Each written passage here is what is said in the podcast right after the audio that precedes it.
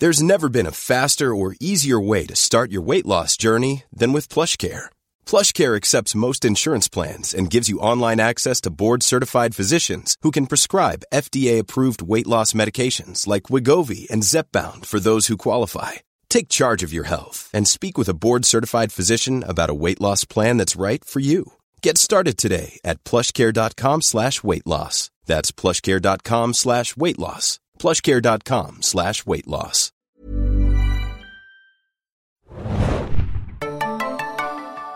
Hallo und herzlich willkommen, liebe Leute, zu einer neuen Ausgabe des Serien Junkies Podcast. Das Serienjahr 2019 ist zur Hälfte um und wir ziehen ein kleines Zwischenfazit. Mein Name ist Felix, ich bin euer Moderator heute und an meiner Seite sind meine geschätzten Kollegen Nadja. Hallo. Und Adam. Hoi, hoi. Ich freue mich, dass wir uns versammelt haben. Äh, wir werden heute ein bisschen einen kleinen Rückblick wagen, sozusagen, was bisher passiert ist 2019 im TV- und Seriengeschäft. Äh, unsere Lieblinge mit euch teilen, ein paar Trends vielleicht herausfiltern äh, und äh, ja, ein bisschen diskutieren, was Jo. passiert ist. Ne? Also ich bin sehr gespannt, was dabei rumkommt. Wir hatten schon sehr äh, elaborierte Vorgespräche. Mal schauen, was wir davon mitnehmen können.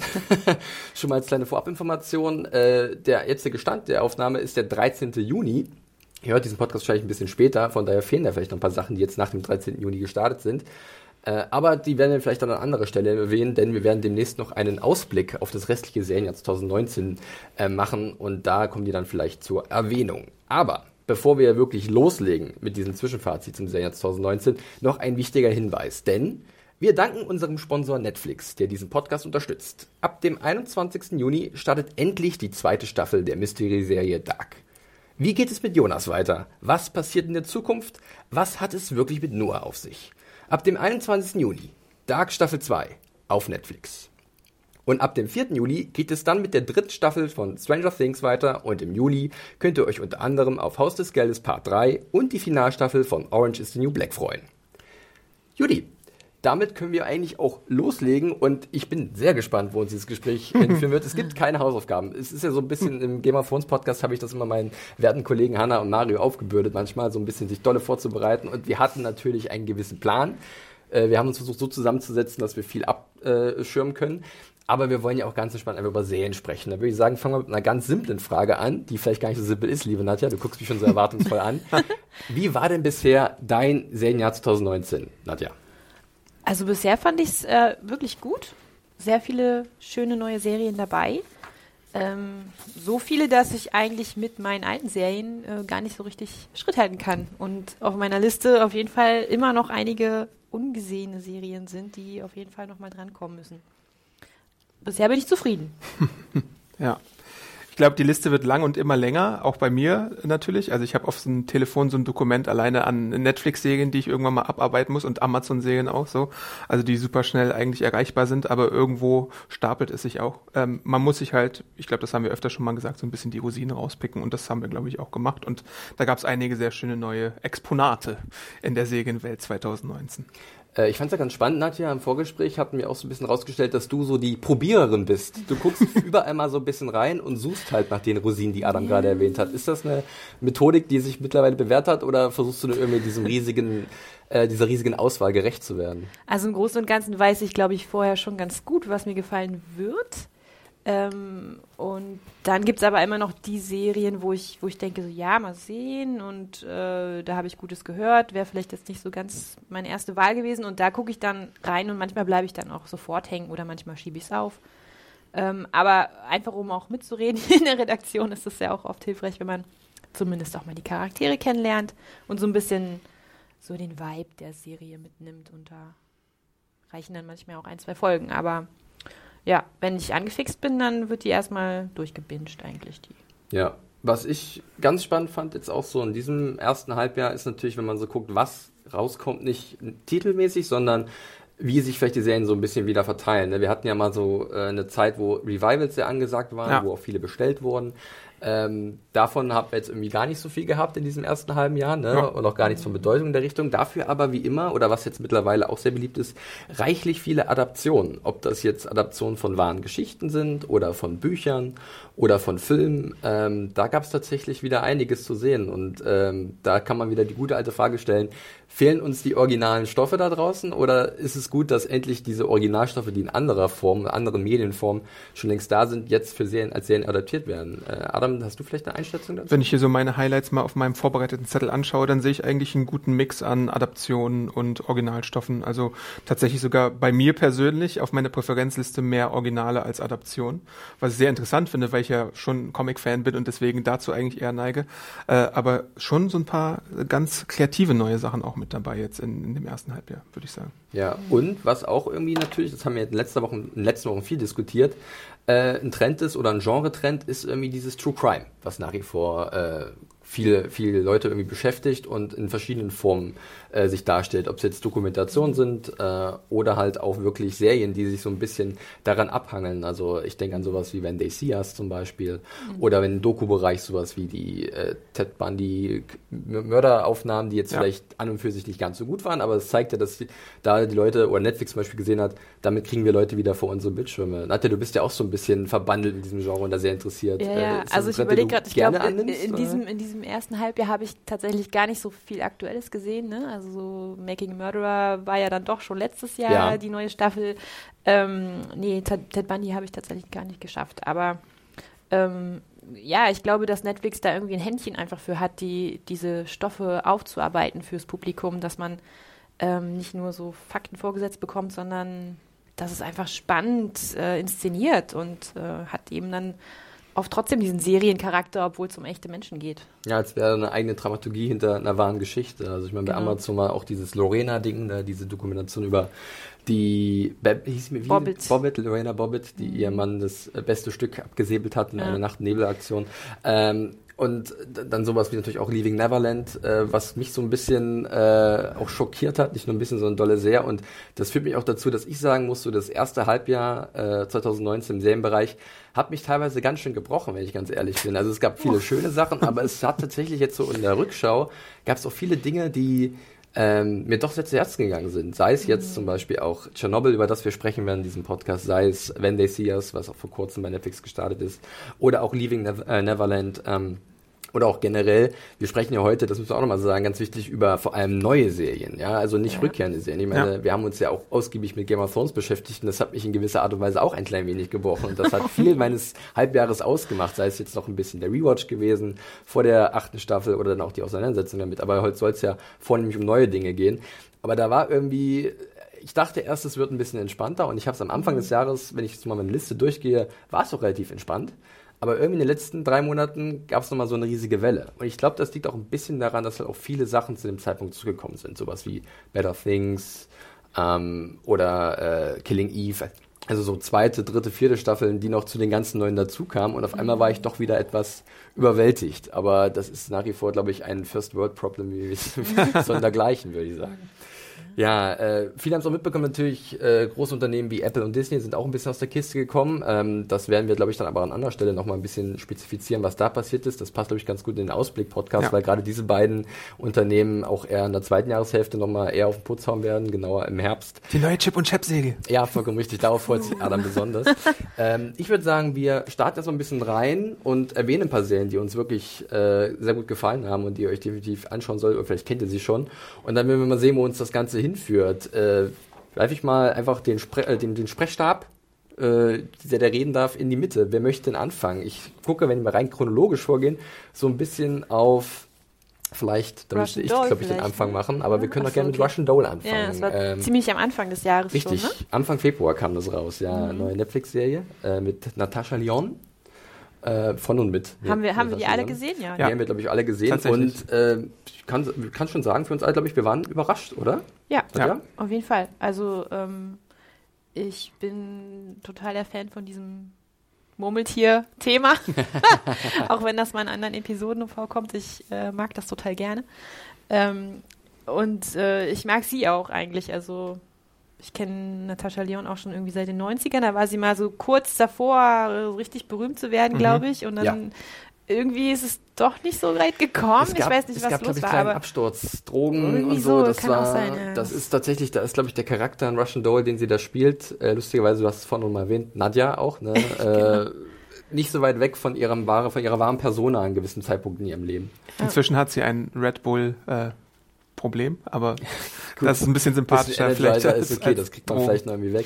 Aber das war Genau. spannend, weil äh, hatte ich tatsächlich auch null auf dem Schirm gehabt. Ja. Äh, hat in Deutschland übrigens den wunderbaren Namen Matoschka. Ja. Äh, ist, deswegen wundert, wundern sich vielleicht einige, wenn sie es unter Russian Doll vielleicht nicht sofort auf Netflix sehen, sondern dann wird es nämlich anders beworben. Wobei, wenn man es, glaube ich, wenn man Russian Doll sucht, müsste man es auch finden.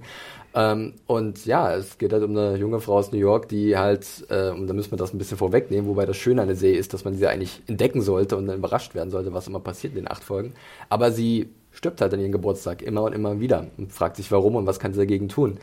Und äh, ich dachte am Anfang erst, das ist halt ein, das lustige Murmeltier-Gimmick, was du gerade erwähnt hast. Aber war dann überrascht, wie tief es in Ja. die Charaktere, in die verschiedenen, also in sie speziell, aber auch in andere Charaktere eingedrungen ist. Und wie sehr es dann doch darum ging, sich zu hinterfragen, wie kann ich anderen Menschen vielleicht helfen, wie kann ich mich bessern, wie kann mir geholfen werden. Und äh, das war dann auf einmal doch sehr psychologisch und philosophisch, muss ich ja, fast sagen. hochphilosophisch, genau. Ja. Ja. Und ich werde Treppenstufen, glaube ich, nie wieder so sehen können wie zuvor durch diese Serie, einfach wegen den Sachen, die da passiert sind. Und ich meine, es ist, es ist alles sympathisch äh, in der Serie, die Darsteller sind gut, dieses, dieses Aufarbeiten bzw. Wiederholen des, des Geschehenen mit dem Ohrwurm, äh, der ja da wieder sehr Mehr passend äh, gewählt wird, äh, überhaupt Sweet so. Birthday Baby!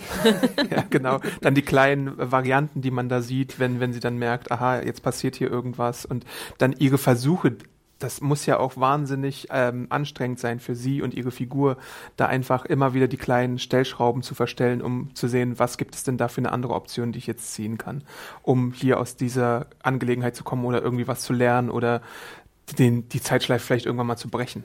Das War auch äh, das Team dahinter auch sehr interessant, äh, völlig, also komplett bestehend aus Frauen. Äh, Amy Poehler äh, war auch involviert und Leslie Headland äh, als als Autorinnen und ähm, Mitschöpferin mit Natascha Leon zusammen.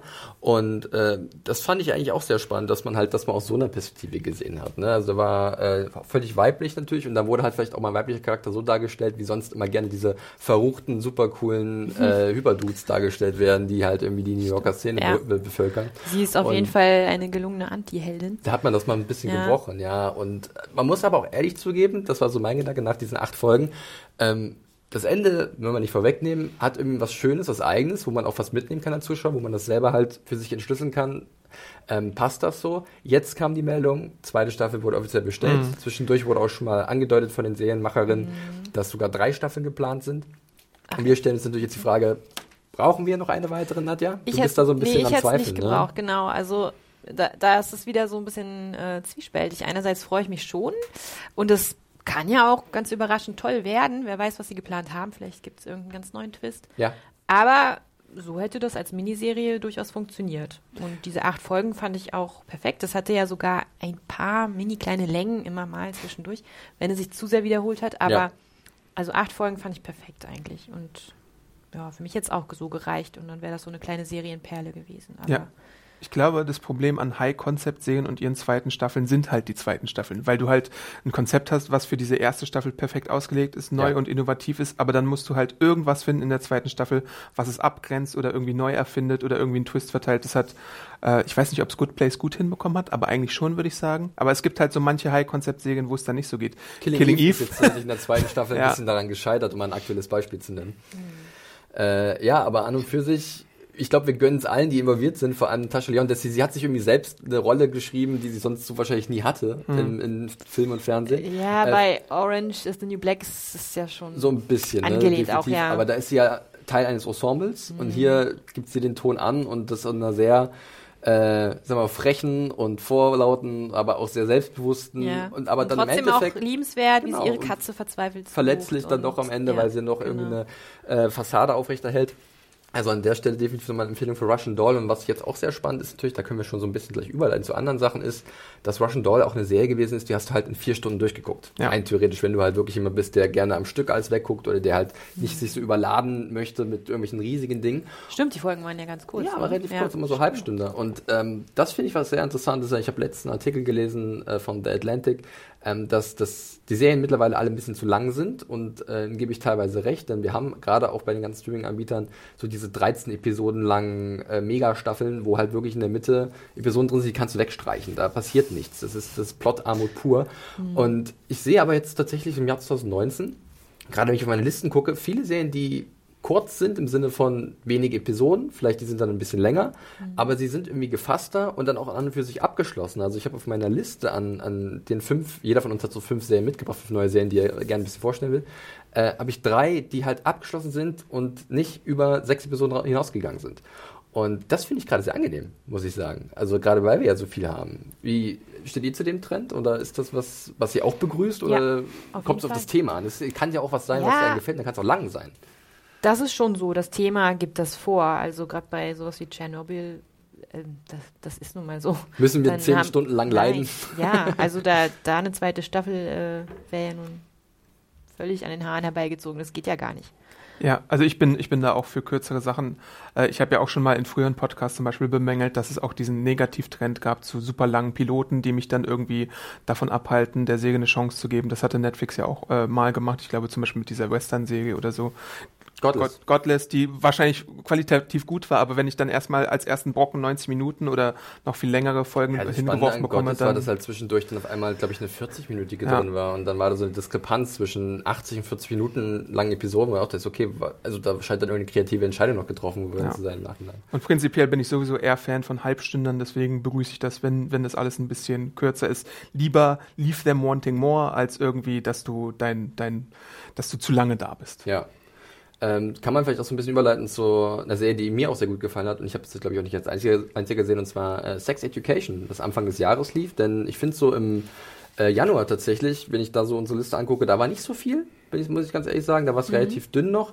Aber Sex Education war auch so etwas unerwartet Charmantes, äh, was so irgendwo gefühlt in den 80er, 90er Jahren gespielt hat, aber eigentlich in unserer Jetztzeit ist ähm, äh, und mit einer Gillian Anderson, die gut drauf gewesen ist, mit diesem Asa, Asa, Asa Butterfield, Asa, ja. der, Name, ähm, der auch gut drauf war und zwei jungen, vielversprechenden Talenten mit Emma Mackey und Nkuti Gatwa, die auch super mitgespielt haben. Das war für mich auch so eine kleine Überraschung, muss ich ehrlich zugeben. Und die war halt auch nur acht Episoden lang, die erste Staffel, wurde mittlerweile auch schon längst verlängert, weil es doch sehr beliebt zu sein scheint.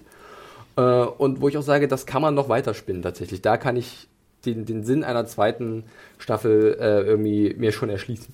Ich habe das ehrlich gesagt nicht gesehen, aber mich interessiert, weißt du, ob das auch eine Adaption ist oder ist das auch original? Ich glaube, das ist tatsächlich äh, was Originales von äh, Laurie Nunn, war die Serienschöpferin.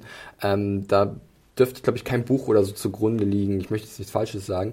Äh, aber es ist tatsächlich auch an und für sich ein relativ simples Coming-of-Age-Konzept. Ja, also so ein junger Bengel gibt irgendwie Sextipps an seine Mitschüler und Mitschülerinnen, weil seine Mutter halt äh, Sextherapeutin ist. Ähm, und das ist irgendwie, hat das alles drin, was so eine Coming-of-Age-Geschichte in diesem Bereich so haben muss, ist aber unfassbar charmant halt umgesetzt. Also ich würde nicht sagen, dass da das Rad neu erfunden wird, aber das ist wie gesagt nicht immer notwendig. Du musst halt einfach bloß es schaffen, es irgendwie so zu verpacken, dass es sich originell und, und irgendwie auch mitreißend gestaltet. Und das tut's. Und da war ich doch äh, sehr angetan, muss ich sagen. Das ist auf dem Papier eine Serie, die eigentlich maßgeschneidert für mich ist und meine Interessen, aber für die ich einfach bisher noch gar keine Zeit hatte. Deswegen ist es auch auf dieser langen ja. Watchlist, die ich ja. bisher noch nicht abgearbeitet habe. Was hast du denn nicht auf der Watchlist, Adam, was du äh, abgearbeitet hast? ähm, ich habe gestern erst angefangen. Oh ja, kommen wir äh, mal dazu. How to Sell Drugs Online Fast. Mhm. Äh, das habe ich auch ein bisschen aufgeschoben, aber ich dachte mir jetzt auch für den Podcast, schaue ich mal rein. Das ist die neue Serie der Bildtonfabrik auch, äh, die ja auch hinter sowas wie Neo Paradise heißt Neo Magazin, Neo Magazin Paradise ja, genau, oder? Achso, die, die Böhmermann Produktion. Ja, ja, ja. Ich habe, glaube ich, gerade mit der alten Joko und Klaas Sendung ein bisschen auch. durcheinander geworfen. Äh, genau, aber das sind halt die vom Böhmermann und es ist ähm, eine Geschichte über einen Jugendlichen, der zusammen mit seinem Kumpel irgendwie Drogen erwirbt und äh, die dann online verkauft. Gleichzeitig hat ihn seine Freundin kurzfristig verlassen und jetzt muss er irgendwie damit klarkommen, äh, wie das denn so geht. Und er hat auch so ein paar Stalker-Tendenzen. Ich wurde tatsächlich an die Serie You erinnert, die hast du ja auch gesehen, Nadja. so auch wie so äh, die Stalkerei eingebaut wird und so gewisse Online-Komponenten und Chats und so. Und ähm, es ist, ich finde es äh, recht spritzig und kurzweilig, muss ich fest, feststellen. Und ich habe äh, erstmal gedacht, ja, ich gucke mal eine, damit ich mir ein bisschen ein Urteil bilden kann. Wurden dann doch vier von den sechs Folgen, die es da bei Netflix gibt. Und äh, ja, also für ich, ich will nicht mal einschränken, dass es für eine deutsche Serie gut ist, sondern ich finde es einfach als Serie bisher ganz unterhaltsam und ich bin überrascht, dass es, dass es so cool geworden Damit kannst ist. du auch, können wir auch die deutschen Serien abhaken. äh, denn so viel haben wir davon, glaube ich, hier nicht gesehen, oder? Also es gab ja sowas wie Der Pass oder äh, was hatte ich mir noch aufgeschrieben? Äh, M, eine März Stadt. März, M, Ja. M, eine Stadt sucht einen Mörder und so. War jetzt alles nicht so meins und ich habe da auch nicht wirklich viel von gesehen. Äh, da war How to Sell Drugs Online Fast noch am ehesten dabei, wo ich auch sage, das ist eine gute, also okay bis gute äh, deutsche Serie, oder Serie an sich, sagen wir es so, die schon so ein bisschen mit unseren Sehgewohnheiten spielt, was ich glaube ich am interessantesten daran finde, Mhm. dass es halt doch sehr flott erzählt ist und ähm, auch ja so ein bisschen was anderes macht, als man es gewohnt ist. Ja. Und das ist, glaube ich, für mich der, der größte Takeaway, um es mal so zu formulieren. Ja, es ist nicht so altmodisch oder biedern wie gewisse andere Sachen, die ich da so gesehen habe, öffentlich-rechtliche Produktion oder sowas. Es ist, es ist, es gibt halt so pro Folge gibt es manchmal so eine, so eine Gimmick-Sache, wo du halt so, es gibt auch in der zweiten Folge einen sehr guten Gast da, den ich Ja. nicht vorwegnehmen möchte. Da habe ich ein bisschen gefeiert. Aber dann gibt's halt immer so eine kleine Explanation-Sache, die in so einer Montage präsentiert wird, die sehr bereichernd ist. Und das ist, finde ich eigentlich ziemlich schön an der Serie. Ich fand es ja gerade ganz witzig, wo du gesagt hast, du hast gestern nicht mal reingeguckt, weil das hast du mir gestern verraten. Ich dachte, es kommt was anderes, und zwar das, über das wir eigentlich schon längst jetzt mal so sprechen müssen, und zwar Ach so. Tschernobyl. Ja. Ich mache aber mal den Haken hinter How to Sell Drugs Ja. Online Fast und wir gehen mal zu Tschernobyl weiter, weil das hat uns in den letzten Wochen in der Redaktion ganz schön beschäftigt. Äh, Nadja, du hast auch schon ein bisschen reingeguckt, noch nicht komplett, Ich habe soweit ich weiß. drei der fünf Folgen gesehen. Genau. Ähm, jetzt, du hast auch lustigerweise, als du dann der Diskussion dann beigewohnt hast, auch so ein bisschen persönliche Erfahrungen mit einfließen lassen. Also nicht, dass du direkt betroffen gewesen wärst, aber du hast noch andere Erinnerungen als als zum Beispiel ich, der 91 geboren wurde. Du bist ja, Ja, ein ich bin, klein hier, wenig ich bin älter. hier die Oma in der Ja, Runde. das genau. Unsere Old Lady Nadja. Die Serienoma, neues Format bei Serienjunkies.de. Genau. Ja, und äh, damals, als die Katastrophe passiert ist, habe ich mit meinen Eltern für ein paar Jahre in Warschau gewohnt. Ähm, und äh, ja, da wurden die ganzen deutschen Botschaftsschüler äh, in eine Arztpraxis gekarrt und wir mussten irgendwelche Drinks zu uns nehmen. Ich äh, denke mal, es war Jod. Jod es waren, ja, sein, es waren aber zwei verschiedene und ich habe es runtergebracht. Ich hatte noch jahrelang, ungelogen, jahrelang diesen Geschmack immer Ah. wieder im Mund, wenn ich Mhm. dran gedacht habe. Es war furchtbar eklig. Ähm, und einige Kinder haben das Ganze auch direkt wieder ausgebrochen. Es war irgendwie auch was, wo wir als Kinder dann immer noch ewig drüber gesprochen haben. Wisst ihr noch damals dieses Zeug? Und jetzt kommt das Ja. wieder. Genau, und jetzt äh, nehmen die in der Serie dann da ihre Jodshots und äh, ja, also das war, ähm, damals hat man ja auch nicht so viel drüber erfahren und geredet und als Kind schon gar nicht. Also so, so alt war ich dann ja doch noch ja, nicht. ja. Aber ja. Ja, selbst wenn, schon, äh, wenn man mal jetzt sieht, also wir sind schon wirklich gut dabei weggekommen, würde ich sagen. Ja. Ist auf jeden Fall eines, glaube ich, auch mit der äh, Serien-Events des Jahres bisher so, weil man das auch so mitbekommen hat, wie die Leute darüber gesprochen haben und wie jetzt auch die Diskussion im Nachhinein dazu ist. Beste Serie aller Zeiten. Ja, ja, wird, ich glaube, äh, die uns hier hören, die wissen ganz genau, dass IMDb-Bewertungen sollten immer mit Vorsicht geno- genossen werden, aber das spricht jetzt nicht gegen Tschernobyl. Ähm, diese HBO und Sky Co-Produktion ähm, von Craig Mason, die wirklich äh, unter die Haut geht, im wahrsten Sinne teilweise Oh, und ähm, sehr detailliert nacherzählt, aber natürlich auch äh, fiktionalisiert und äh, dramaturgisiert sozusagen nochmal in Erinnerung ruft, was da vorgefallen ist 1986 in der Sowjetunion in Tschernobyl. Ähm, und ja, eher dann herauszufinden, wie das passieren konnte, ohne direkt persönliche Schuldige herauszufiltern, Mhm. sondern vielleicht ein System dafür halt wirklich anzuzählen, dass es erst möglich gemacht hat, dass es so weit kommen konnte. Ähm, ja, es war, muss ich auch ehrlich sagen, auch wieder so ein Ding dieses, dieses Jahr, dieses Halbjahr, das mich oft runtergezogen hat und auch schwer zu gucken war. Ich hatte Mhm. tatsächlich einmal Albträume Ja. am nächsten, also in der Nacht. Ich habe hab ja auch eine Weile gewatet, ne? nachdem hier äh, Mario konnte ja auch nicht schlafen.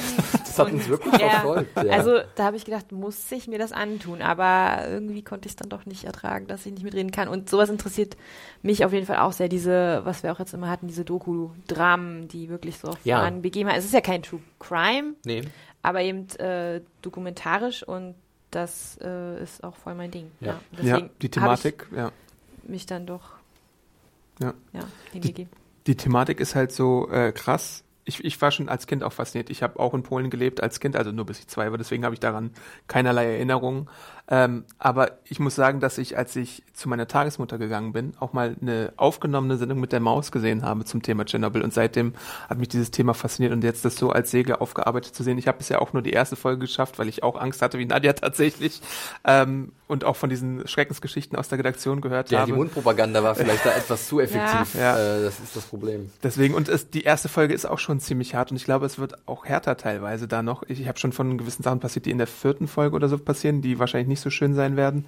Äh, und ich glaube, es ist auch die komplette Anti-Binge-Säge, so wie ich es jetzt mitbekommen mhm. habe. Also, dass man sich eine Folge nimmt, dann vielleicht den begleitenden Podcast, der sehr gut sein sehr soll. Schön, hört. dass du ihn erwähnst. Da äh, stellt ja. sich Greg Mason den Fragen eines NPR-Reporters. Äh, ich habe den Namen leider gerade nicht parat, aber da gibt er wirklich auch sehr konkrete Einblicke in den Prozess, wie sie halt das Drehbuch verfasst haben und was vielleicht auch nicht so richtig war, wo sie ein mhm. bisschen was verändert haben für den dramaturgischen Zweck. Aber da geht er sehr ehrlich und transparent mit rum, der Craig Mason, muss man sagen. Und, und auch bei Twitter ist er ja sehr aktiv ja, gewesen. Ja, die dazu. Drehbücher auch veröffentlicht. Und jetzt wird er teilweise ein bisschen angezählt, weil äh, die Serie die gewisse Dinge verklärt und halt wirklich vielleicht ein heroisches Licht manche Charaktere mhm. stellt. Aber äh, ich finde es immer so ein bisschen schwierig, weil manche Sachen sind etwas, da geht man ein bisschen zu kleinig ran. Mhm. Auf der anderen Seite ist es so, dass er wirklich Craig Mason dazu auch bewusst Stellung bezogen hat und das auch wollte. Er hat darauf bestanden, diesen Podcast zu produzieren, zusammen mit HBO, um halt diese Unklarheiten äh, aus der Welt zu schaffen.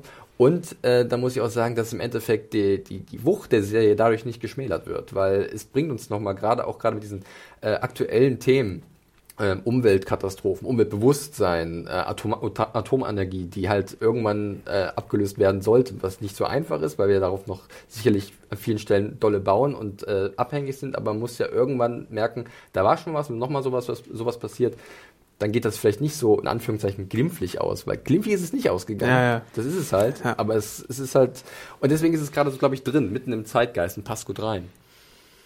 Das stimmt, ja. Ja, ja äh, hat uns auf mich jeden hat, Fall ja, ähm, mich hat am Anfang beschäftigt. Ähm, übrigens auch nochmal so ein bisschen äh, so davon abgehalten, dass das ja alles keine russischen Schauspieler sind, ne? Ja. Das fand ich dann so, wenn man es schon dokumentarisch macht, fand ich das eine ganz schwierige Sache anfangs.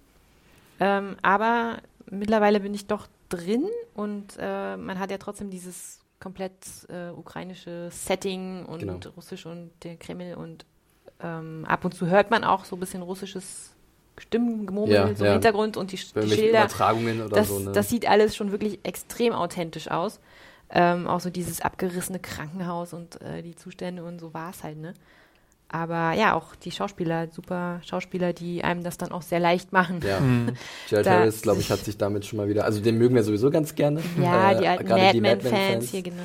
Ähm, wo es übrigens eine sehr mobile Parallele gibt, ja. muss oh, man ja. sagen, in der ersten Folge gleich von Chernobyl zu seiner Rolle in Madman, aber die wollen wir nicht vorwegnehmen.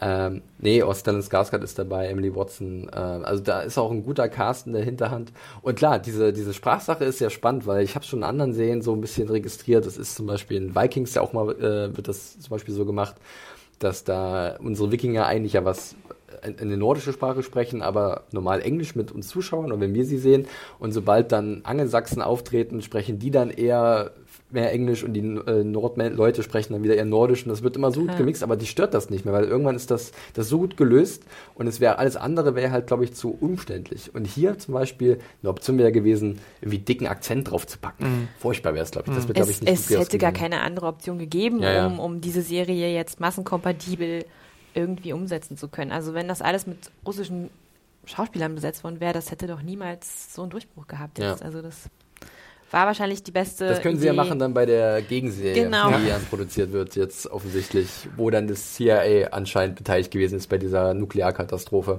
Mal gucken, was da ausgekommen ist. Kurze Frage noch zum Piloten. Es gibt da einen Notruf zu hören im Auftakt. Wisst ihr, ob das der echte Notruf ist, der eingespielt wird? Weil der ist ja in russischer Sprache. Ich erinnere mich, ich glaube, das wurde im Podcast auch gesagt, ja. Okay. Ich glaube ja. Weil das ähm, macht es ja auch nochmal einen Tacken authentischer für mich ja, zum Beispiel. Ja, ja, definitiv. Also äh, ihr dürft es sicherlich schon längst mitbekommen haben, Tschernobyl ist äh, Must-See-TV, aber halt natürlich Vorsicht. Ja, Harter Tobak. Also ein bisschen, äh, ist jetzt nicht gleich, wir wollen nicht gleich eine Triggerwarnung aussprechen, aber. Ja, doch. ja, schon. schon. Ich schon. ähm, da muss man schon ein bisschen äh, gewappnet sein, definitiv. Aber man darf es eigentlich nicht verpassen, weil es halt auf mehreren Ebenen sehr, sehr wichtig ist. Ähm, springen wir weiter zu was anderem. Vielleicht nicht gerade was leichteres. Ich guck mal in deine Richtung, Nadja, denn äh, du hast was mitgebracht, was ich jetzt unbedingt mal sehen will. Ähm, und jetzt auch endlich sehen kann, dank, also, beziehungsweise jetzt ist es endlich auch richtig da. Mhm. Äh, und zwar ist es The Act, äh, was jetzt seit kurzem äh, bei Amazon zu sehen ist, über den Stars Channel, nicht wahr, Adam? Ja. Nicht da richtig? Äh, Nadja, was ist denn The Act nochmal gewesen? Ist ein bisschen unter Radar geflogen, aber Patricia Arquette spielt mit. Und Patricia Arquette ist eigentlich immer gut. CSI Cybers Patricia Arquette? Vollkommen richtig, Ja, genau. Ähm, die hat echt einen Laufgrad, ne? Ja. Also mit äh, Escape from Escape at, At- Danmore, ja. Danmore. Gefängnisserie genau, so was bisschen. auch noch auf meiner Watchlist steht. Äh, das, ja, in The Act ist sie auch unglaublich überzeugend. Ähm, auch wie, wie Make-up und äh, all das da sie zu einer ganz anderen Person machen, faszinierend. Ähm, in The Act geht es um einen wahren Fall. Das ist jetzt wirklich True Crime Ja, wieder, äh, wo eine äh, Mutter, die von Patricia Arquette gespielt wird, Didi Blanchard, ihr, die litt un unter einem Münchhausen-Stellvertreter, das ist Syndrom, so langes Wort. kurzer Einschub, Ähm. das kennen vielleicht einige noch aus Sharp Objects. Da haben wir auch einen Podcast zu gemacht, da gab es auch einen Charakter, der ein ähnliches, ein ähnliches Syndrom hatte und äh, einer ihrer Tochter übel mitgespielt hat. Aber bitte. Übel, naja, ja, das ist eben so schwierig. Also sie, sie hat äh, ihr eigentlich schon übel mitgespielt, auch ihrer Tochter, die Gypsy Rose heißt und von Joey King gespielt wird. Wo, woher kennen wir sie nochmal? Ähm, aus Ich habe sie zuletzt mal in einer Flash-Folge gesehen. Ja, Dann war sie, glaube ich, in. Fargo Ja. äh, in der ersten Staffel. Äh, mit, äh, wie hieß sie Und, gleich nochmal? ähm, Ähm, die Hauptdarstellerin Fargo, erste Staffel, liegt mir auf der Zunge. Die Alison Tallman. Das ist, glaube ich, die Tochter von ihr gespielt. Ah, okay. Und ähm, ich komme jetzt nicht auf den Namen, aber ziemlicher Hype hatte einen Netflix-Film. So, so, so ein Teenager-Netflix-Film. Egal. Jedenfalls ähm, spielt sie ihre Tochter Das und ist super. Nadja sucht mich Hilfe, äh, guckt mich hilfesuchend an. Ich sitze hier tatsächlich mal vorm Laptop als Fact-Checker und ich mache nichts. Danke für nichts, Böhme. Danke für nichts, Baby, wirklich. ja, gut, wir reden ja aber eigentlich auch Ja, über bitte. die Act. Ja. Ähm, und Didi hat ihre Tochter jo äh, Gypsy, genau, Joey Gypsy, sehr ähnlich, äh, davon überzeugt, genau wie den Rest der Welt, dass Gypsy äh, todkrank quasi ist. Also sie hätte Leukämie, sie hätte Muskelschwund, sie hätte ähm, ähm, Asthma, Epilepsie, ach, Chromosomenfehler, war eine Frühgeburt, wobei das eventuell sogar als einziges stimmt. Ähm, Das andere stimmt alles nicht. nein.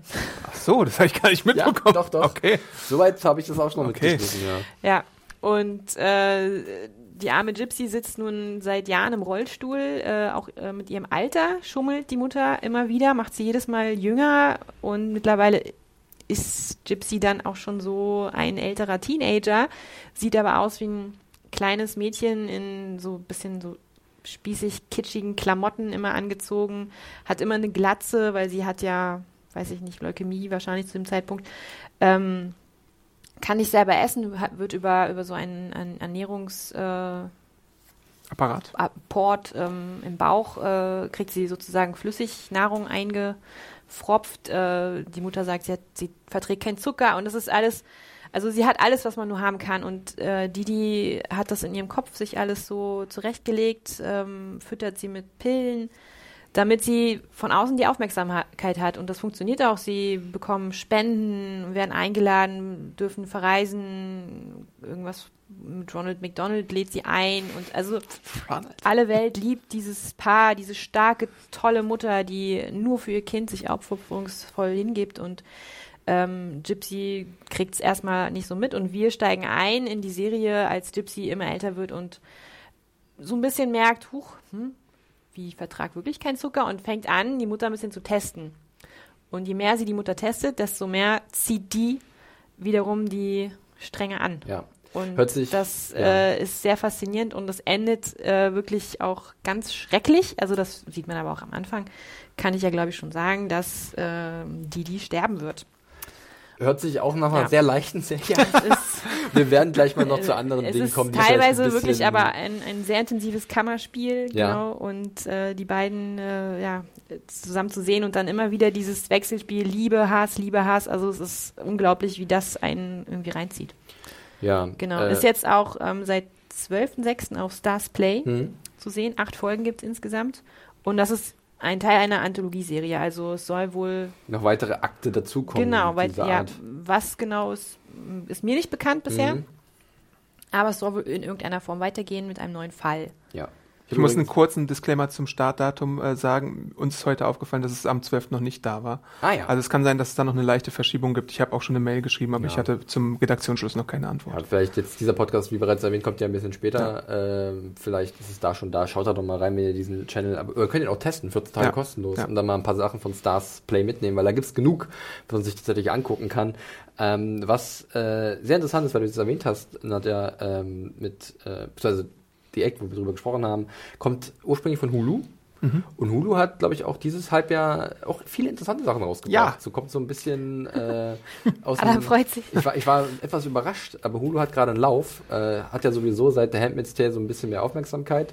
Äh, über die Qualität von Handmaid's Tale in den Staffeln nach der ersten kann man vielleicht so ein bisschen diskutieren. Würde ich jetzt auch mich vielleicht dann einschließen, aber das wollen wir an der Stelle nicht machen. Aber es gab andere Dinge bei Hulu auch, neben The Act, die vielleicht ein bisschen leichter waren, aber auch ernste Themen angepackt haben auf ihre ganz eigene Art und Weise. Adam, da hast du auch zwei mitgebracht, die es dir besonders angetan haben, oder? Ja, äh, ich hatte Schrill fast hier vergessen aufzuschreiben, aber es ist natürlich auch eine fantastische Serie.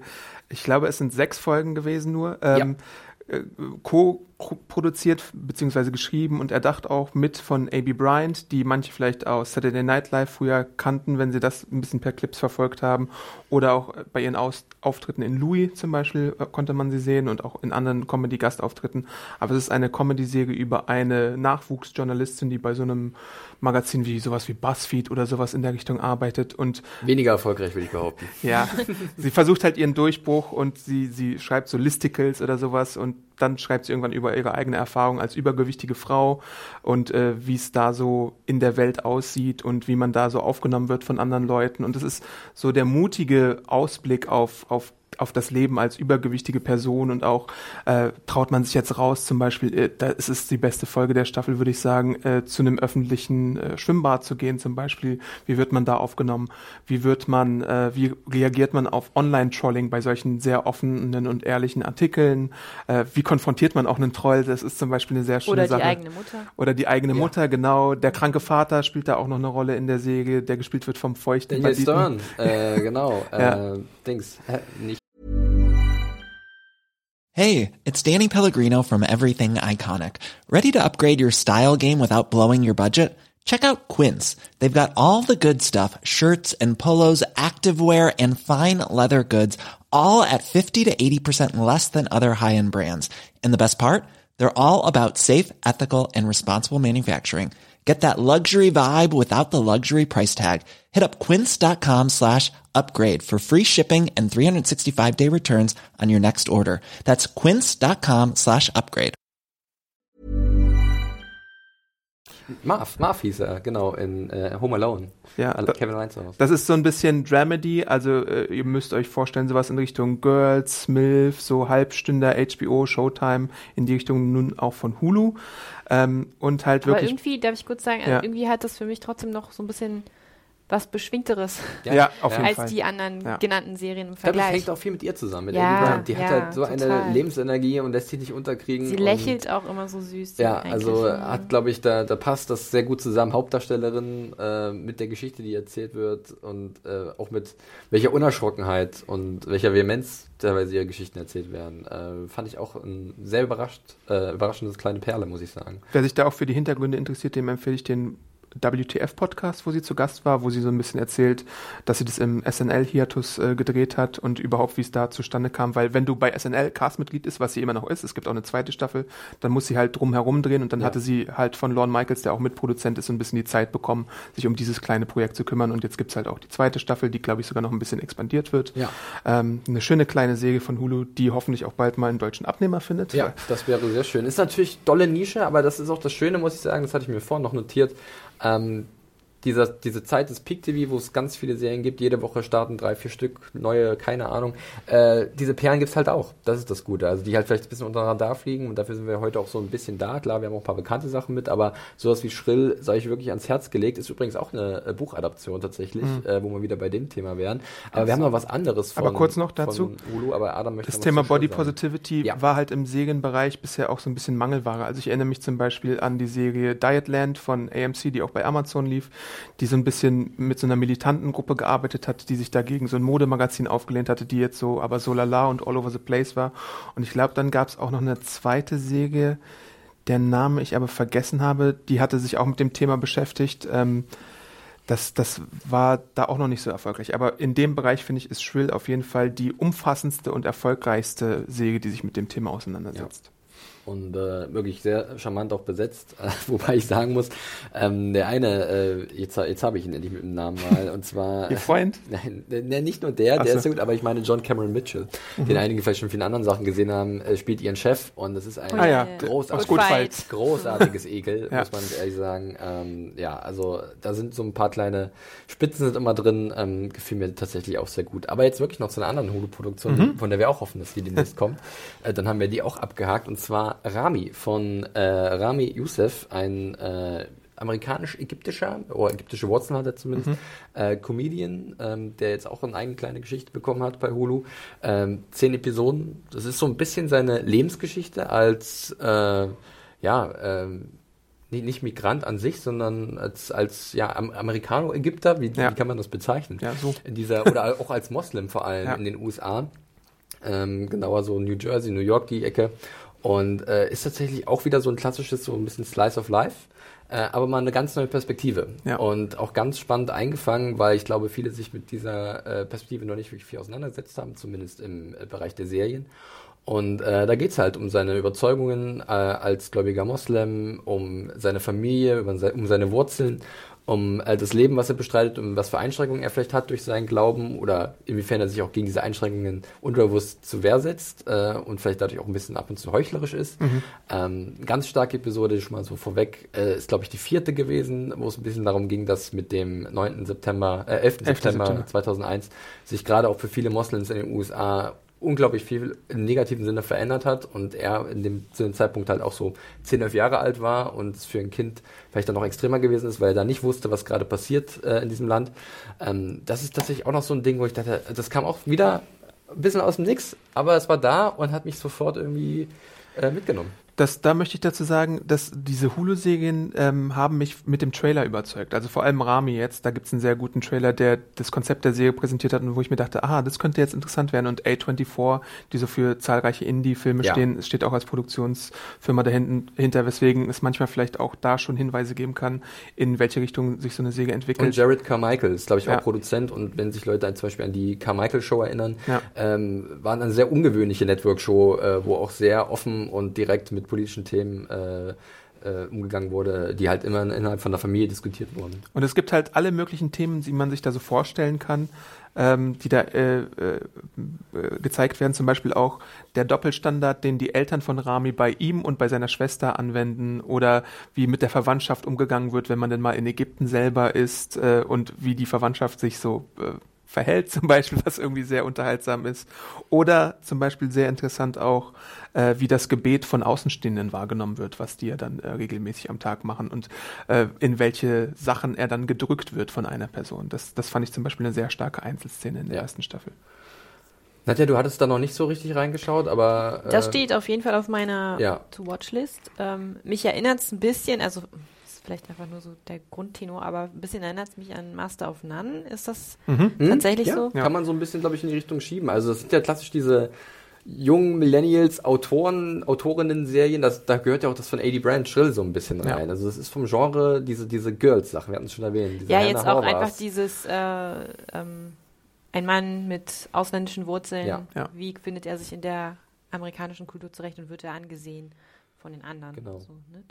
Ja, äh, auch die Rollen der Eltern, stimmt schon, ja. Da sind definitiv Parallelen zu erkennen, aber ich glaube nochmal, dass äh, Aziz Ansari nochmal eine andere Welt aufgemacht hat, beziehungsweise äh, Rami äh, Youssef auch nochmal eine andere Welt aufgemacht ja. und dadurch ist da auch eine gewisse Daseinsberechtigung da und es ist halt dann auch es gibt halt so schöne Vignetten immer. Auch da werden halt, wird halt nicht nur er beleuchtet, sondern auch alle um ihn herum, seine Mutter, sein Vater, äh, ein Onkel, der, dem man am Anfang überhaupt nichts abgewinnen kann, aber der halt durchaus menschlich gemacht wird und dadurch hat das dann irgendwie alles doch einen großen Wert. Äh, wir haben jetzt hier so ein paar kleine Dramedies erwähnt, vorher war es ein bisschen düster. Ich gucke mal so in die Runde, haben wir mal irgendwas Lustiges vielleicht mal? Nadja, hast du was Lustiges noch da oder muss erstmal Adam oder ich dann der Richtung mal einspringen? Dass wir mal ein bisschen lachen. Ich glaube, dann äh, sind wir wohl bei What We Do in the Shadows gelandet, oder? Können wir gerne mal erwähnen. Äh, da bin ich ja sehr, sehr großer Fan. Müssen wir leider erstmal sagen, dass es in Deutschland leider. noch keine offizielle ja. Heimat hat. Äh, da muss man sich über iTunes behelfen. Aber äh, ist ein Liebling in der Redaktion gewesen. Ich würde fast meinen, dass es irgendwann mal bei Pro7 Fun landet, weil da auch so ein paar andere FX äh, Fox Produktionen gelandet sind, sowas wie Last Man on Earth, Baskets. äh, Baskets oder Son of, wie hieß das, Sohan? Oder? Ja, äh, Son of Zorn. Son of Zorn, genau. Die sind da alle über so einen Fox-Stil gelandet. Da könnte ich mir vorstellen, dass da irgendwann mal aufschlägt. Ähm, ja, die Adaption in Serienformat von Fünf-Zimmer Küche Sarg, Ja, genau, wie der deutsche Titel ist von, Ta Von, Taika. Jim, von Jemaine Clement und Taika Waititi, Ja. die auch hier verantwortlich zeichnen. Ist, wie ich finde, wirklich beißend komisch. Mhm, mhm, äh, I see what you did there. Ja, ja, ja, ja. äh, das ist halt wieder so ein Mockumentary-Style und äh, man folgt halt drei Vampiren und einem Diener dieser Vampire äh, durch Staten Island und äh, großartig besetzt tatsächlich, auch mit teilweise unbekannten Leuten. Am bekanntesten dürfte wahrscheinlich noch Matt Berry sein, Toast of London, ähm, der auch grandios aufspielt. Also es ist so ein, die, die sind so schön altertümlich, weil sie halt mehrere hundert Jahre alt sind, aber finden sich in dieser modernen Welt wieder und das muss ich natürlich irgendwann beißen und jetzt mache ich das zum letzten Mal, dieses Wortspiel. äh, aber das, wie das dann ausgespielt wird, ähm, ist durchaus durchaus witzig, sehr witzig sogar und äh, sehr charmant. Und dann gibt's dann so Highlight-Folgen, wo auf einmal auch Leute in Erscheinung treten, Gaststars, äh, wo man sich fragt, wie konnten die da überhaupt gewonnen werden? Aber gut, Taika Waititi, sein Netzwerk scheint groß zu sein, hat's alle rangezogen, kein Problem für ihn. Ähm, war wirklich, äh, und da war ich ein bisschen skeptisch, weil ich mochte den Film an und für sich. Äh, und es war ein schöner, kleiner, spaßiger Streifen. Äh, war mir aber noch ein bisschen unklar, was sie jetzt daraus machen wollen als Serie. Und sie haben das irgendwie nur als Grundidee aufgefasst, halt äh, ein Dokumentarteam verfolgt, sind wir wieder bei Doku-Drama, Doku-Comedy in dem Fall. Äh, verfolgt, Mockumentary. Ja. Genau, äh, folgt, irgendwie ein paar Vampiren und haben da was eigenes draus gezaubert und das fand ich dann doch sehr äh, beschwingt, muss ich, muss ich zugeben. Ja, da stimme ich auf jeden Fall Ja. zu. Zweite Staffel auch schon sicher, also da geht's weiter. Ähm, ja, super sympathischer Cast, sehr schöne Ideen teilweise. Ähm, auch die Rivalitäten, die da aufgebaut werden zwischen zwei verschiedenen mystischen Gruppen zum Beispiel, sind super unterhaltsam. Ähm, Also es ist herrlich absurd. Ja. Ehrlich, Mein, mein Liebling ist der Energievampir. der ist tatsächlich sehr Kennen gut, wir ja. alle bestimmt. Äh, Robinson, ja. ähm, ja. Die, die leben, glaube ich, auch unter uns, wirklich. Äh, da kenne ich ein paar von, richtig. Äh, Nadja, wir hatten noch so ein bisschen über The Other Two an einer Stelle mal gesprochen. Da hattest du auch mal kurz reingeschaut. Genau, äh, ja, eine Comedy auch, von Comedy. Central, ähm, die uns in letzter Zeit auch so schöne Sachen gebracht haben, wie zum Beispiel Detroiters, was ja nicht mehr da war. Corporate. Äh, Corporate zum Beispiel auch, die sind alle irgendwie, Corporate geht auch dann der dritten Staffel zu Ende, aber The Other Two war was ganz Neues. Oh, auch von zwei SNL-Menschen gemacht. Ich glaube Chris Kelly und äh, ich habe es mir aufgeschrieben, äh, Sarah Schneider. Ähm, fand ich tatsächlich auch überraschend gut. Äh, geht irgendwie irgendwie um äh, einen jungen Menschen, der so YouTube-Star, genau, genau, der 13-jähriger Junge wird Influencer, Insti über Nacht berühmt. Nee, ich glaube, er ist einfach nur, er hat, macht irgendeinen Song bei YouTube, Richtig, wird genau, über ja. Nacht der totale Hit weltweit. wird- geht viral sozusagen. genau. Und So er hat zwei ältere Geschwister, die alles andere als berühmt sind Genau. und sich dann irgendwie da ranhängen. Und äh, es fühlt sich erstmal nach dem siebten Ja. Konzert an, die haben dann Spaß mit dem neuen Reichtum ihres jüngeren Bruders. Aber was ich dann komplett gesehen habe, dachte ich so, nee, Wobei sie auch, sie sind ja auch die ganze Zeit so ein bisschen am Zweifeln, so, ist das jetzt hier gerade echt? Was passiert hier Ja, gerade? Ne? ja. Und sie können es auch fast nicht glauben, dass. ist halt tatsächlich dann irgendwie eine ziemlich harte Sozialsatire, so, Ja. äh, weil dann aufgezeigt wird, äh, nee, Also so ein die- die 13, Idee fand ich richtig 14-jähriger gut, ja. Der auf einmal dann zu so einer, äh, ja, in so einer Maschine des, der, der Werbeindustrie landet und nur noch Und die ausgebeutet wird. Mutter, die gemeinsame Mutter, äh, springt gleich sofort auf diesen Zug auf, ne? Schreibt Nutzt- eigene Bücher. Genau, nutzt so. sofort jede Chance, ihren, ihr Sohn, ihren Sohn da weiter zu vermarkten.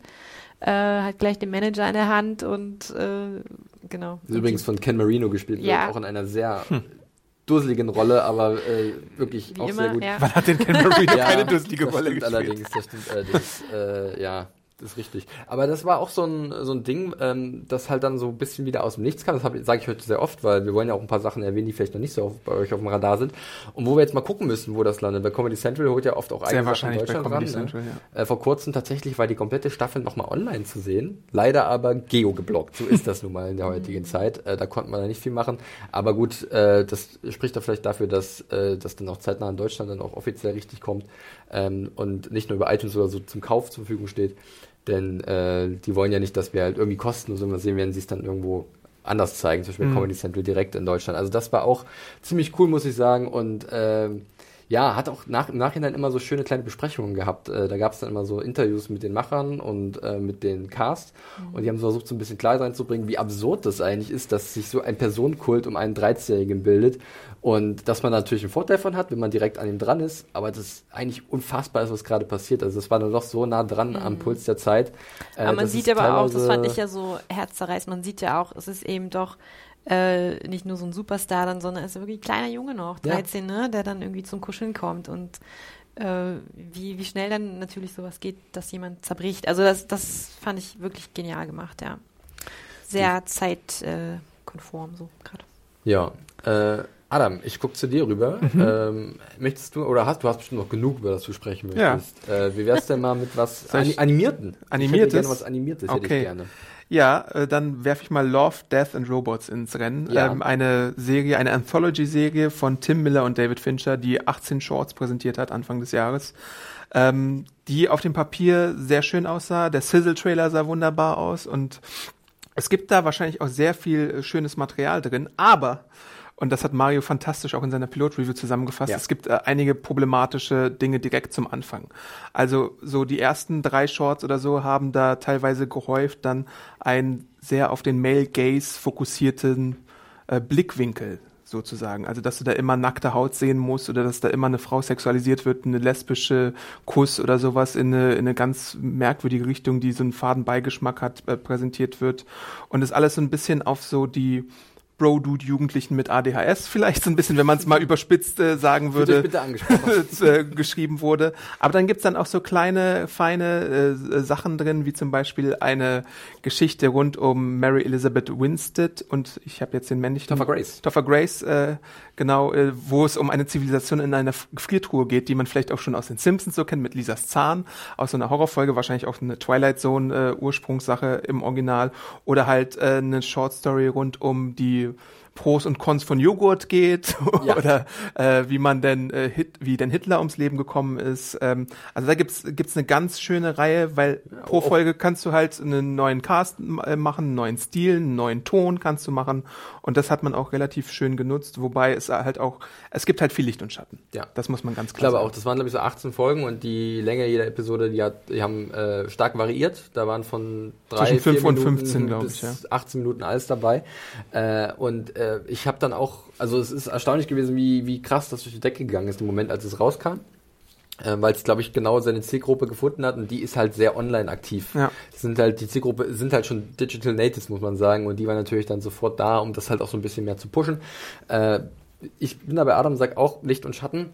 Ähm, ich glaube, von den 18 Folgen ähm, kann ich mit gutem Gewissen fünf oder sechs rausnehmen, wo ich sage, die haben mir richtig gut gefallen und dann wird es schon ein bisschen dünn. Ist einfach so.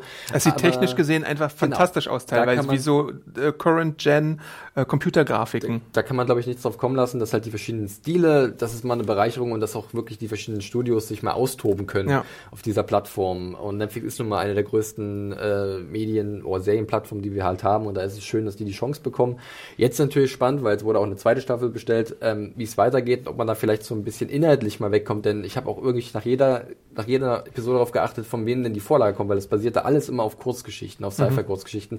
Und ich glaube, äh, 17 von 18 sind halt von Männern geschrieben. Mhm. Und äh, dann wäre es natürlich immer spannend zu sehen, ja, stellt halt diese visuelle Vielfalt, die ihr habt, diese stilistische Vielfalt auch gerne inhaltlich dar, ja. ähm, mit den Grundlagen, weil ich kann mir schon vorstellen, dass es auch genug ähm, Material gibt aus allen möglichen Bereichen dieser Welt. Und dann wäre es natürlich schön, wenn das jetzt in der zweiten Staffel auch umgesetzt wird. Ja, der erste Schritt ist ja gemacht, weil Jennifer Yu Nelson, die von der Kung Fu Panda-Reihe und Madagaskar und dem Realfilm The Darkest Minds bekannt ist, jetzt als Showrunner fungiert und äh, da vielleicht mal einen anderen Touch reinbringt. Muss ja, muss ja nicht unbedingt sein, könnte aber sein. Ja. Äh, wäre auf jeden Fall äh, ganz schön, wenn es da mal ein bisschen mehr Variantenreichtum gäbe in, den, in der Ausgestaltung der Folgen. Und auch so ähm, finde ich es ich finde es super begrüßenswert, dass es solche Animationen und solche Experimentierflächen für animierte, erwachsene Unterhaltung gibt.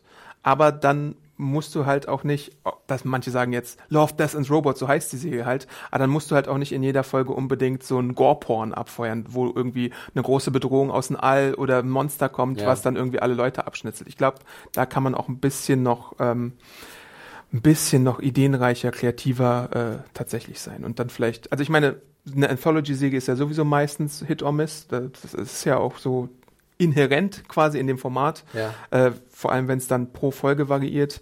Aber da ist halt noch ein bisschen Luft nach oben auf jeden Fall drin. Ich würde an der Stelle jetzt gerne nochmal was äh, anderes, wir haben noch was anderes Animiertes, da können wir gleich zu sprechen kommen, aber äh, ich würde gerne nochmal das Thema Doku aufgreifen, äh, bevor uns die Zeit einholt, und zwar äh, Our Planet.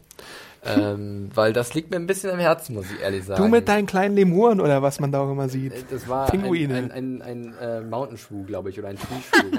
ja, ein, ein, irgendwie so ein, ein Ja, Zwischenwesen. es sind halt Best Dudes da. Ja, ähm, habt ihr auch äh, komplett gar nicht gesehen, was so Nee. richtig... Ich hatte noch keine Zeit. Oh, das ist ja super schade, weil äh, das kam halt auch genau zur richtigen Zeitpunkt, glaube ich. Überzeug uns doch mal. Ich überzeuge ja, dich sehr gerne. Also es ist halt wirklich eine wunderschöne. Ich bin schon überzeugt, aber ich habe es halt noch eine, nicht geschafft. eine wunderschöne Naturdokumentation, die interessanterweise auch dann einen Bogen schlägt zu Tschernobyl, ähm, oder Tschernobyl, ja, wie man es ausspricht, äh, gerade in der letzten Episode dieser Doku-Reihe, äh, wo sich zeigt, wie halt die Natur Tschernobyl wieder sich zurückholt, äh, was Leute halt niemals für möglich, äh, für möglich gehalten hätten in dieser kurzen Zeit. Aber es zeigt halt wiederum, wie stark die Natur ist, wenn man sie denn lässt und äh, sie nicht weiter einfärcht oder ihr den Lebensraum nimmt. Und ja, also ich glaube, ähm, das haben auch schon genug Menschen da draußen gesehen. Und ich glaube einfach, das ist wichtig, das vielleicht nochmal zu erwähnen, weil äh, es passt halt gerade, gerade bei den ganzen Diskussionen, die geführt werden und den Demonstrationen, die geführt werden, für einen besseren Umgang mit äh, Mutter Erde, da ist halt Our Planet, glaube ich, nochmal ein schöner, eine schöne Erinnerung, dass es äh, sich lohnt, dafür zu kämpfen und sich dafür einzusetzen. Und von daher war das auch relativ gut getimt von Netflix, muss man sagen, das jetzt bewusst war oder nicht. Aber ich habe mich da schon, äh, habe vieles wiedererkannt in den Dingen, über die wir gerade sprechen. Und von daher sei dieser Doku-Tipp an der Stelle auch nochmal äh, untergebracht. Wer ist nochmal der Erzähler? Äh, Sir David Attenborough, Ah, ja. ja. ist ein bekannter Name von ähm, Planet Erde zum Beispiel auch war mit dabei oder Dynasties. Also der ist Haus- und Hofeinsprecher bei, bei der BBC, wenn es um Naturdokumentation geht und äh, ist hier aktiv geworden halt bei dieser Produktion. Äh, ja, sei euch auf jeden Fall nochmal ans Herz gelegt und ist vielleicht auch nochmal so ein kleiner. Das Problem ist, Our Planet zieht einen runter auch ein bisschen, muss man ehrlich sagen, weil man zeigt, uns wird immer gezeigt, was gerade kaputt geht oder was wir oder was passiert ist, warum es kaputt geht in dieser Welt. Aber es hat halt immer diese Spitzen von, von Hoffnung. Und äh, die sagen, guck mal, es, es gäbe Möglichkeiten, das zu verändern. Und es ist teilweise fast wie so eine Art Belehrung von den, von den Menschen, zu sagen, hier, macht es so und so, dann hätten wir vielleicht da so ein bisschen was anders machen. Ähm, dafür kann man sich definitiv mal die Zeit nehmen. Solltet ihr auch, meine lieben Ja, Mitpodcaster. sure. Ja, habt euch auf den Zettel geschrieben. Äh, was habt ihr denn noch so? Nadja, ich guck mal in deine Richtung. Möchtest du noch äh, Ähm, gerne was ich- erwähnen, was dir am Herzen liegt? Ja, ähm, ich habe auch äh, gerade erst eigentlich angefangen damit, aber was ich auch nochmal sehr gut fand, war was Britisches. Hm. Gentleman Jack. Ähm, habt ihr nicht gesehen bisher? ne? Nee, tatsächlich nicht. Ich Genau. äh, hab's noch ein bisschen geschoben. Ähm, ja, da werde ich auf jeden Fall dranbleiben. Das hat mir sehr gut gefallen. Ähm, ja, ist eine Historienserie, aber mit einem bisschen neuen Take. Ähm, ist basiert auf äh, wahren Tagebüchern einer gewissen Anne Lister. Ähm, die lebte von 1791 bis 1840, also ist schon echt eine Weile her. Und war für die damalige Zeit äh, so ein Hans Dampf in allen Gassen, so ein bisschen in, in weiblicher Schöne Form Formulierung, ja. äh, Landbesitzerin, Geschäftsfrau, äh, begeisterte Reisende und schrieb äh, ständig Tagebuch und hat einige ihrer Tagebücher kodiert. Und da ging es vor allem um ihre lesbischen Affären. Und sie hat sich geweigert zu heiraten und wollte als erste moderne lesbische Frau eigentlich eine Frau heiraten. Ja. Lieber. Ja, und äh, das war dann so ein bisschen halb offen, glaube ich. Also ich bin noch nicht so weit, deswegen will ich hier auch gar nicht äh, mich in die Nesseln setzen, indem ich irgendwas sage, was dann vielleicht. Ähm, ja, und ich, ich, fand's, ich fand die erste Folge jetzt, äh, die ich gesehen habe, sehr, äh, sehr unterhaltsam. Also tolle, toller Cast. Die Hauptdarstellerin ist äh, Suran Jones. Ähm, äh, ich glaube, sie war in irgendeiner bekannten britischen Krimiserie. Komm, Davon gibt's da so guck wenige. doch mal kurz nach. Mach ich gerne, ich gucke Ähm, nebenbei. und ja, die, die hat das super gemacht, hat eine unglaubliche Präsenz in der Rolle. Nebenbei läuft auch immer so eine ganz äh, coole Uplifting Musik. Das habe ich gehört, dass die Musik äh, komplett anders ja, als ja, ja, sein genau, sollte, als genau. man äh, es Aber erwartet für so einen Period Piece. Ist auch nicht komplett konträr. Also man, man kommt einfach da in so eine Stimmung rein. Das ist äh, wirklich cool, cool gemacht. Und äh, es war nicht sehr oft, aber ab und zu spricht sie in die Kamera. Ähm, damit sollte man es auch nicht übertreiben, finde ich. Also Mhm. Ja. es- aber es hatte so ein bisschen moderneren Touch als, aber trotzdem, ne, war, ist trotzdem eine Historienserie, alles ist sehr äh, authentisch ausstaffiert und ähm, behandelt auch äh, nicht nur dieses Hauptthema der modernen lesbischen Frau von damals, sondern auch Dinge wie Geschäfte da gemacht wurden und dass sie dann einfach, äh, weil kein anderer fähig war in ihrer Familie, hat sie das dann einfach übernommen, Mhm. weil sie ist halt clever und dann macht sie das eben und damit kommt auch nicht jeder klar. Ja. Ähm, genau, also ich fand das super und ähm, Ich bin ja immer mal für so ein schönes Kostümdrama zu haben. Das Ja. weiß Das ich. ist ja, ist ja äh, so ein kleines Steckenpferd von mir. Ähm, von daher genau, ist das für auch, mich auch Ich bin ja und der äh, Phase das ist auch viel nochmal, nachzuholen. Deswegen, ja, das ist auch nochmal, wie gesagt, ein bisschen neuer Ansatz da. Also obwohl es auf wahren Tagebüchern in dem Fall basiert, Ja. aber die Umsetzung ist sehr gelungen bisher und das ist ja auch, ein, ich glaube, es ist eine Koproduktion von HBO und BBC. BBC, ja, Ja. muss ich sagen, genau richtig. Und äh, die gute äh, Seren Jones, wer weiß, vielleicht meinst du Scott und Bailey oder Save Me oder Vanity Fair. Also sie war in einigen eher kleineren britischen Produktionen. Die ist schon ziemlich bekannt. Also sie ja. hat äh, sich ihre Spuren verdient und vielleicht sogar noch mehr jetzt mit äh, Gentleman Jack. Äh, Zeit holt uns langsam ein, aber Adam, wir haben noch ein paar Kleinigkeiten. Ich springe nochmal zu dir rüber, bevor ich auch noch was sage. Äh, und zwar das andere Animierte. Möchtest du das vielleicht noch Ja, erwähnen? das ist das auch- hat uns, glaube ich, auch ein bisschen boah, Ja, erschlagen. es ist die geballte Reizüberflutung in, in animierter Form, nämlich Tuka und Bertie, die neue Säge aus dem Bojack-Verse mit Ailey Wong und Tiffany Haddish als zwei Paradiesvögel, könnte man Oh, vielleicht ja, sogar sagen. Sehr gut, hervorragend. Äh, es ist einfach hyperaktiv, laut, schrill und bunt und äh, es ist ganz anders als dieses etwas lakonische und depressive Bojack Horseman, was aber auch sehr gefeiert wird natürlich von vielen Leuten. genau, ähm, äh, kommt von äh, Lisa Hannawald, glaube ich, ist ihr Name. Und sie hat ja auch bei Bojack Horseman mit äh, animiert. Mhm. Und es ist halt super toll und der Vorspann ist auch fantastisch und in your face. Es ist super toll. Aber es, es hat auch so einen Broad City Vibe. Also wir Mhm. lieben ja auch Broad City teilweise hier. Also ich und du natürlich. Ja. Äh, und auch andere Leute in der Redaktion. Gleichzeitig muss ich sagen, kleine Dosen wieder. Ja. Weil, weil du sonst, weil du sonst wirklich überflutet wirst von, von so der, Vier, 24-minütige Episoden und ich habe teilweise immer nur so in Abständen zwei am Stück gesehen, Ja. weil ich konnte da nicht mehr. Das war halt wirklich überall, und das ist das Coole, überall, das, da, das kommt so ein bisschen von Bojack Horseman, glaube ich. Aber wenn du bei Bojack Horseman im Hintergrund mal darauf achtest, da passieren auch sehr lustige Dinge Ja. in dieser anthropomorphen Welt. Ja. Und das passiert jetzt hier noch mehr. Und es ist noch mehr, noch lauter und äh, Schrift wird irgendwie organisch eingebunden in normale Handlungen.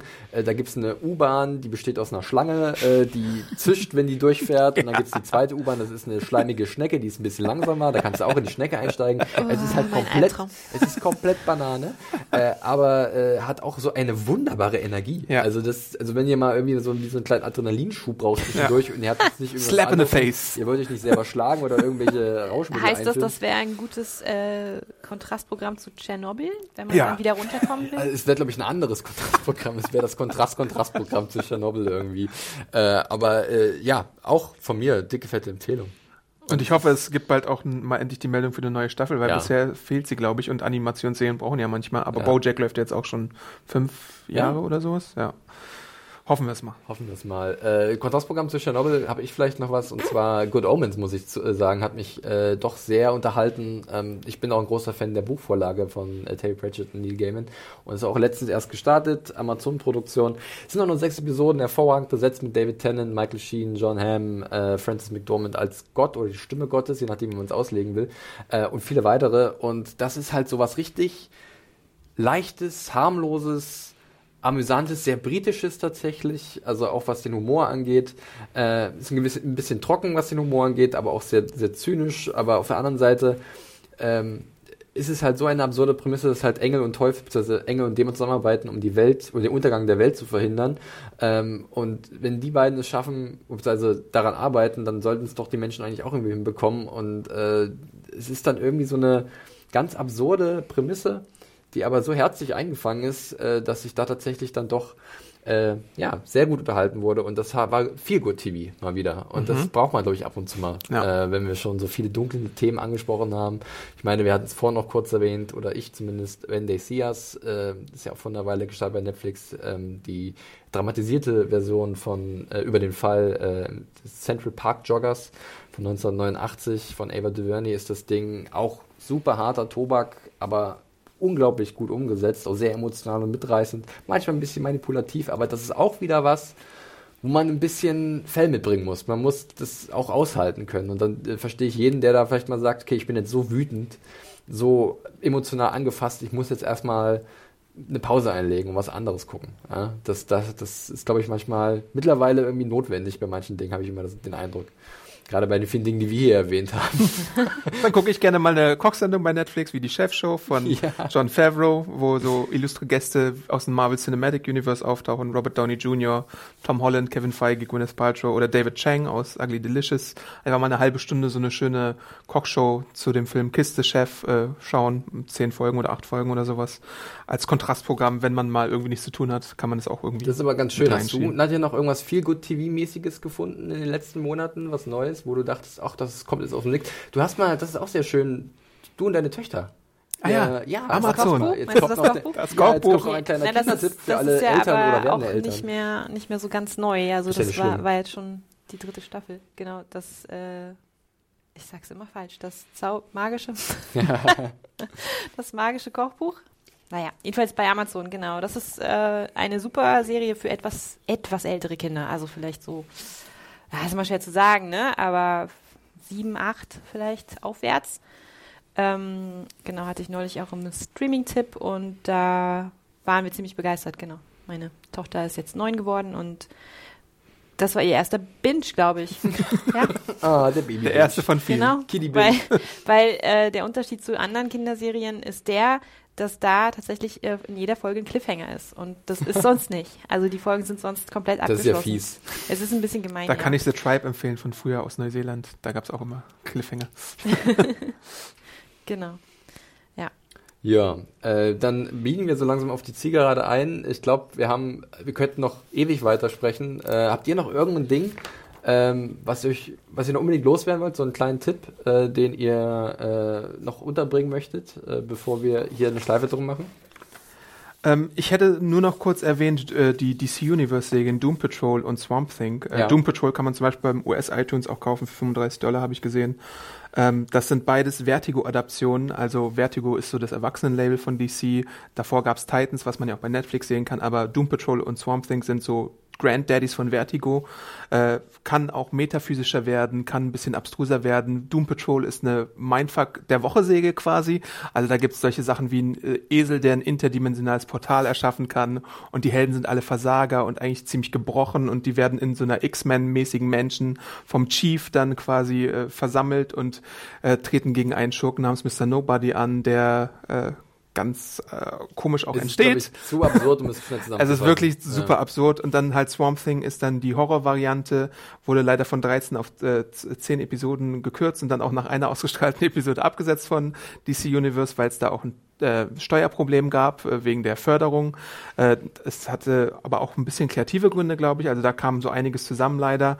Äh, aber das Steuerproblem ist halt das größte Ding. Ähm, und das ist eine Horrorserie inszeniert von Len Wiseman, den man ja auch von den Underworld-Filmen kennt und äh, James Wan, der Aquaman-Regisseur, ist da auch ein Produzent und das ist halt wirklich eine Horrorsäge durch und durch, die so ein bisschen an Body-Horror, an sowas wie Cronenberg, Sam Raimi, Peter Jackson in den frühen Werken äh, erinnert äh, an äh, das Ding von John Carpenter auch. Ähm, und in den Comics ist es tatsächlich so eine metaphysische Abhandlung auch von äh, Leben und Tod und äh, Flora und Fauna und so. Äh, hier ist es jetzt tatsächlich sehr viel Horror in der, in der ersten Folge gewesen, aber die Atmosphäre macht's da halt. Und es sieht sehr handgemacht aus, obwohl man halt da auch Computereffekte sieht. Also Fans von sowas wie Sleepy Hollow, Supernatural und dann auch so ein paar härteren Sachen sollten da vielleicht mal reinschauen und einen Blick riskieren, Ja. würde ich sagen. Me- Meine Frage an euch ist jetzt, was werdet ihr heute Abend von unseren genannten Serien gucken oder weiter gucken? Äh, da ich heute Abend in Urlaub fliege, werde ich heute wahrscheinlich nichts mehr gucken. Ähm, ich äh, nehme mir aber, ähm, das hat mir jetzt so, nur kurz erwähnt, Escape at Danmora äh, so ein bisschen zur Brust habe ich jetzt mir vorgenommen, äh, nachdem ich so ein paar andere Sachen nachgeholt habe.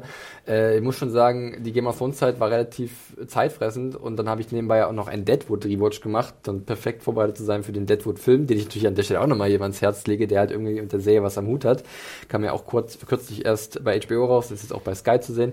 Äh, deswegen ist einiges hängen geblieben. Äh, darunter zum Beispiel auch Gentleman Jack. Ähm, und äh, von daher äh, werde ich dann, glaube ich, nach dem Urlaub so anfangen, wieder ein bisschen zu gucken, okay, wo kann ich, wo kann ich meine Zeit investieren? Ich hatte The Other Two angefangen und ich glaube, ich müsste da mal ein bisschen weiterschauen, weil der Pilot war okay, aber ich dachte mir so, ja, Da gibt's bestimmt Besseres, aber jetzt, wo ihr so davon geschwärmt habt, würde ich da nochmal reinschauen. Das schauen. entwickelt sich wirklich. Das ist äh, ganz, also die bauen da so ein schönes Gebilde um diesen Teenie-Star auf und äh, das ist dann doch wesentlich komplizierter und komplexer, als man anfangs denkt von der Prämisse. Das fand ich wirklich, deswegen mach das mal, Adam. Und mir fehlen noch zwei Folgen How to Sell Drugs Online Fast, aber die werde ich heute auch fertig kriegen. Bei dir, Nadja, geht, geht's gleich weiter mit Tschernobyl? Äh, ja, ich glaube, ich werde jetzt äh, mit Tschernobyl erstmal, genau, bis ich durch bin. Das sind ja nur noch zwei Episoden. Und dann, äh, was auch noch auf meiner Liste ist, ist Years and Years. Oh ja, Years and Years. Ähm. Äh, da ist gerade noch ein bisschen unklar, wo das hinkommt. Das werden wir vielleicht dann auch beim Ausblick-Podcast nochmal erwähnen, wenn wir da mehr wissen. Äh, verrücktes Teil. Sehr verrücktes Teil. Mehr kann ich dazu gar nicht sagen. Meine und ich, wir diskutieren glaub ich, jeder, jeder Woche oder jeder Folge sehr munter. Ähm, schauen wir mal. Schauen wir mal. Ähm, ne? Das ist definitiv was. Was ich noch so als kleinen Tipp und als Rauschmeister machen würde von meiner Seite ist, äh, vielleicht Kingdom, ja, auch was anderes Mhm. nochmal. Äh, Historien, Drama meets Zombies, äh, ganz schräges Teil. Äh, war ich auch überrascht, weil es war mal wieder eine Serie aus einem anderen Bereich. Ähm, auch eine Netflix-Produktion, kommt aus Südkorea. Äh, war Anfang des Jahres und ähm, ja, ist relativ kurz, sind auch nur sechs Episoden. Äh, und durchaus bildgewaltig. Äh, und äh, wer es noch nicht kennt, wenn man was anderes sehen möchte, dem sei das nochmal empfohlen zum Abschluss. Gut, dann glaube ich, sind wir soweit durch. Wir haben sicherlich einige Sachen nicht erwähnt, die ihr erwähnen würdet, liebe Zuhörer und Zuhörerinnen da draußen, äh, wenn es um eure Lieblinge in diesem ersten Halbjahr äh, der im Serienbereich 2019 geht. Das ist natürlich kein Problem, denn ihr könnt uns ja diese Serien oder eure Empfehlungen einfach an podcast.serienjunkies.de schicken, genau wie euer Feedback und die generelle Kritik zu unseren Ausführungen. Da sind wir immer offen und bereit, wenn da was kommt. Wir freuen uns drüber. Äh, bevor wir jetzt äh, den kompletten Abmoderationssatzsch machen, noch einen wichtigen Hinweis, denn wir danken unserem Sponsor Netflix, der diesen Podcast unterstützt. Ab dem 21. Juni startet endlich die zweite Staffel der Mystery-Serie Dark. Wie geht es mit Jonas weiter? Was passiert in der Zukunft und was hat es wirklich mit Noah auf sich? Ab 21. Juni Dark Staffel 2 auf Netflix. Und ab dem 4. Juli geht es dann mit der dritten Staffel von Stranger Things weiter. Und im Juli könnt ihr euch unter anderem auf Haus des Geldes Part 3 und die Finalstaffel von Orange is the New Black freuen. So, äh, dann würde ich wirklich sagen, wir haben es soweit gepackt, zumindest glauben wir es. Äh, wir hoffen, ihr hattet Twitter? etwas Spaß. Äh, kommt gleich, Adam, ganz entspannt. Das, das vergesse ich natürlich nie, Okay. Twitter. Also auf äh, irgendwelche Hinweise werde ich immer gerne nochmal hingewiesen, aber Twitter ist irgendwie drin im Kopf. Ähm, ja, aber wir hoffen einfach, dass wir euch einen kleinen Überblick geben konnten und vielleicht werdet ihr ja fündig bei unseren Tipps. Ähm, generell könnt ihr uns ja auch auf Twitter verfolgen, wo wir auch immer wieder mal Serien-Content Ah. drauf haben, auch andere Dinge. Hunde. Oder sogar auch auf Instagram. ähm, Nadja, wo findet man dich denn auf den sozialen Plattformen, auf denen du gefunden werden willst? Ähm, ich habe doch noch einen Twitter-Account, ja. er schläft ein bisschen. ähm, genau, das äh, müsste Nadja-SJ sein. Classic. Äh, Adam, du? Ich bin Awesome Arndt bei Twitter und Instagram. Und mich findet man auf Twitter unter dem Handle John Ferrari. Sehr schön. Hat mich gefreut, dass es geklappt hat. Jetzt wird es auch langsam ziemlich warm hier in der Bude. Äh, wir sind durch, hören uns demnächst nochmal wieder. Es gibt noch ein paar weitere Podcasts in den nächsten Wochen. Äh, einen zu einem speziellen Anime-Thema tatsächlich. Und einen, wie gesagt, äh, mit einem kleinen Ausblick auf das restliche Jahr. Und da werden wir vielleicht noch ein paar Dinge erwähnen. Mal gucken, welche Konstellation wir dann da sitzen. Äh, wir mischen das immer ganz gerne bei uns ein bisschen durch. Bis dahin, macht es gut. Vielen Dank für eure, Auf- für eure Aufmerksamkeit. Jetzt war wirklich raus hier. äh, und tschüssi. Bis dann. Ciao. Tschüss. Tschüss.